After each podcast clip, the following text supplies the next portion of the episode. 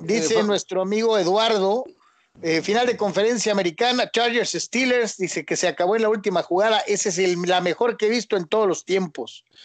Este, Fausto Andesco, Tony dice que vio la conferencia del nuevo coach de los Chargers y duró, eh, pues, lo, vamos, que fue extensa y se dedicó a embalsamar a Herbert, que casi se le salían las lágrimas cuando hablaba de su coreback nuevo.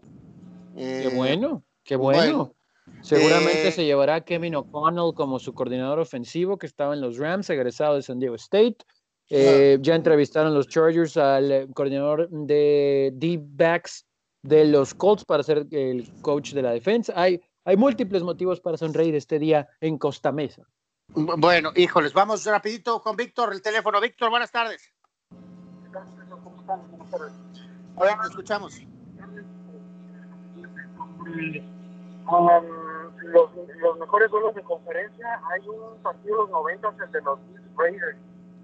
Este, no sé si lo recuerdan que ganaron los Bills. Eh, pues yo digo que fue también. Sí, como mil a cero, ¿no? Quedó.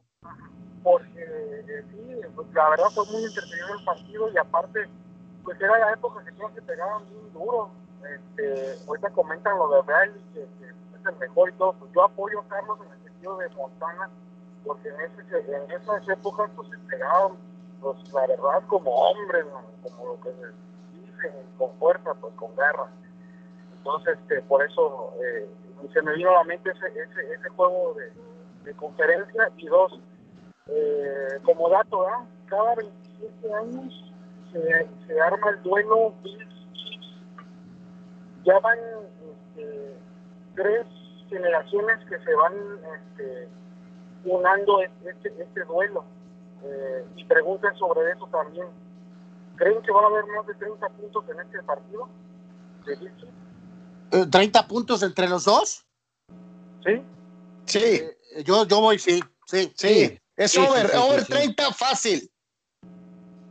Digo, no, no, no nos hacemos responsables después, ¿eh? pero este, y luego pasa lo de Bills Ravens, eh, pero exacto, acaba ganando Kansas 6 a 3, ¿no? Pero este la, No, no, pero tiene la respuesta ahorita es sí. Para, para 30 se me hace poco, eh, 30 eh, se me hace muy alcanzable, ¿no? Recuerden el clima, ¿eh? Porque bueno, para los dos no va a haber ningún impedimento, son acostumbrados a frío, pero yo creo que también hay este juego papel, ¿no? El, el clima en Kansas. Totalmente. ¿Lo que va a hacer para este día?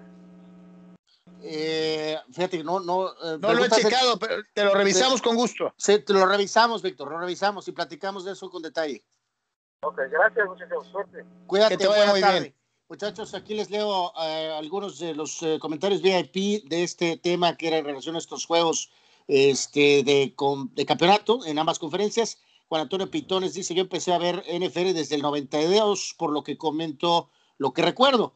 Eh, dice 94 eh, Buffalo sobre Kansas, porque Montana se quedó cerca de la hazaña de regresar al Super Bowl. 95 San Diego sobre Pittsburgh, cuando la defensiva Charger detuvo el último intento de Neil O'Donnell y compañía. 2004 eh, Nueva Inglaterra sobre Indianapolis y en 2007 la revancha de los Colts sobre los Patriots, que fueron verdaderos clásicos. En la Nacional, 93 Dallas sobre los 49ers, lo recuerdo por una nota eh, donde comentaron que eh, Pepe, eh, Enrique y Joaquín, refiriéndose a Pepe Espinosa y a la gente de Azteca, estaban en Candlestick y en la señal del satélite se escuchó todo lo que decían entre cortes. esos juegos entre 93 y 95 fueron clásicos entre ambas franquicias.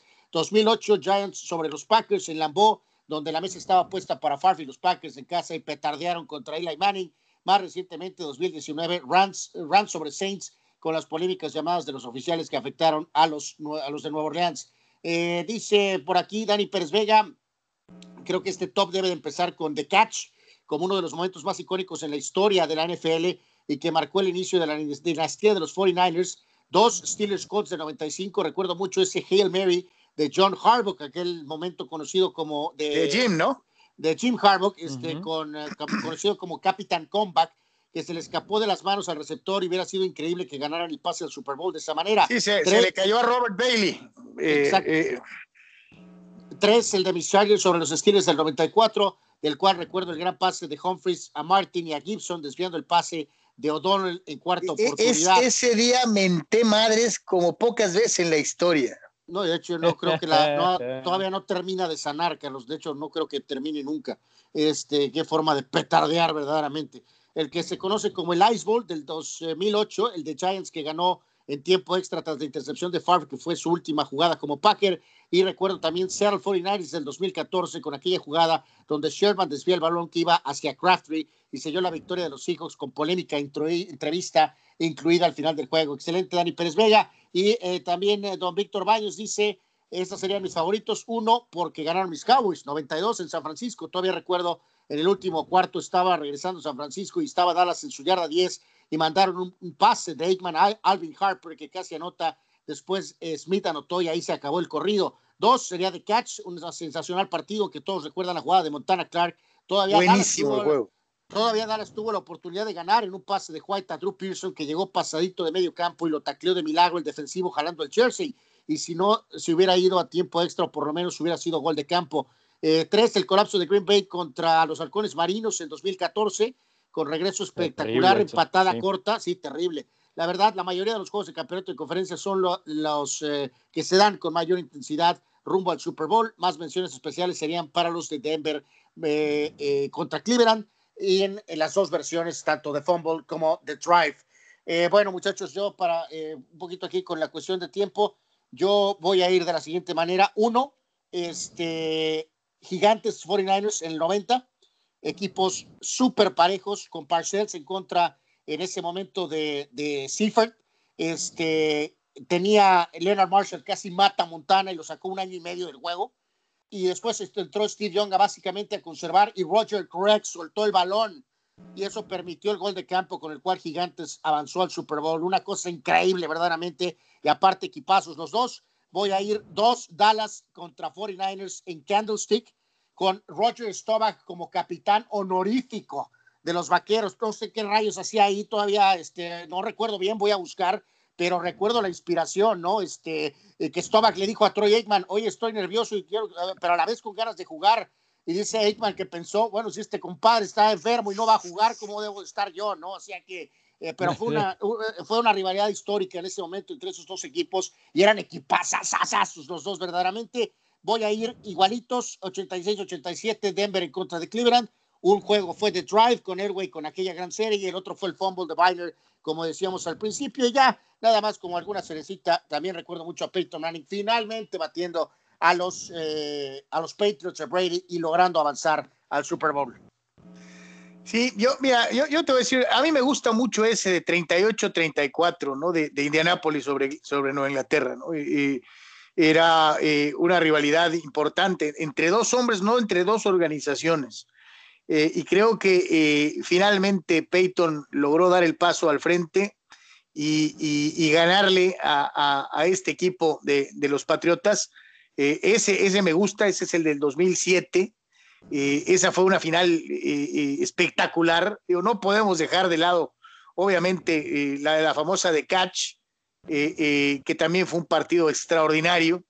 Eh, y, reitero, y fíjate que qué bueno que se acordó nuestro amigo ahorita, porque es cierto, los vaqueros todavía tuvieron chance de regresar y estuvieron muy, muy cerca. A mí me, me, caía muy bien Danny White y, de hecho ese día yo quería que ganara Dallas, me quedé con las ganas, ni, ni para dónde hacerse. otro que me gustó y lo sufrí como bestia el del 95, eh, el que ya mencionaban de, la bomba de Jim Harbaugh buscando a Robert Bailey en la zona de anotación con un equipo de los Steelers eh, eh, que había hecho hasta lo imposible esa temporada para redimirse de lo que había sido la derrota contra los Chargers un año antes y el equipo regresó, lo cual habla del enorme carácter de, de la gran mayoría de estos jugadores eh, para, para eh, sacudirse lo que fue una derrota terrible en casa contra eh, San Diego y darle la vuelta para, para volver al juego de conferencia.